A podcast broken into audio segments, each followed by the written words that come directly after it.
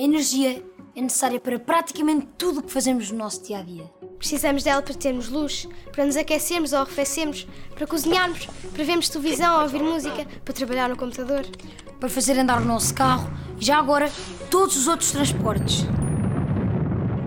Muita da energia que usamos vem de fontes que têm duas grandes desvantagens. Esgotam-se e poluem o ambiente. Exemplo disso são o petróleo e o carvão.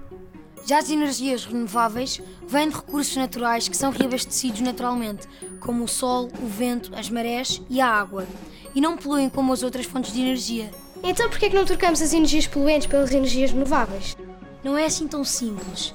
Primeiro, porque alguns dos geradores de energias renováveis só conseguem produzir pequenas quantidades de energia de cada vez, como as turbinas eólicas ou os painéis solares.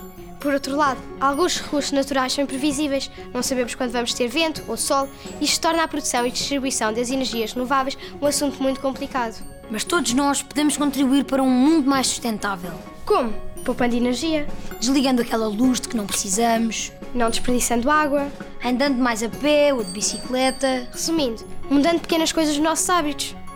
Nós já começamos. E vocês, de que é que estão à espera?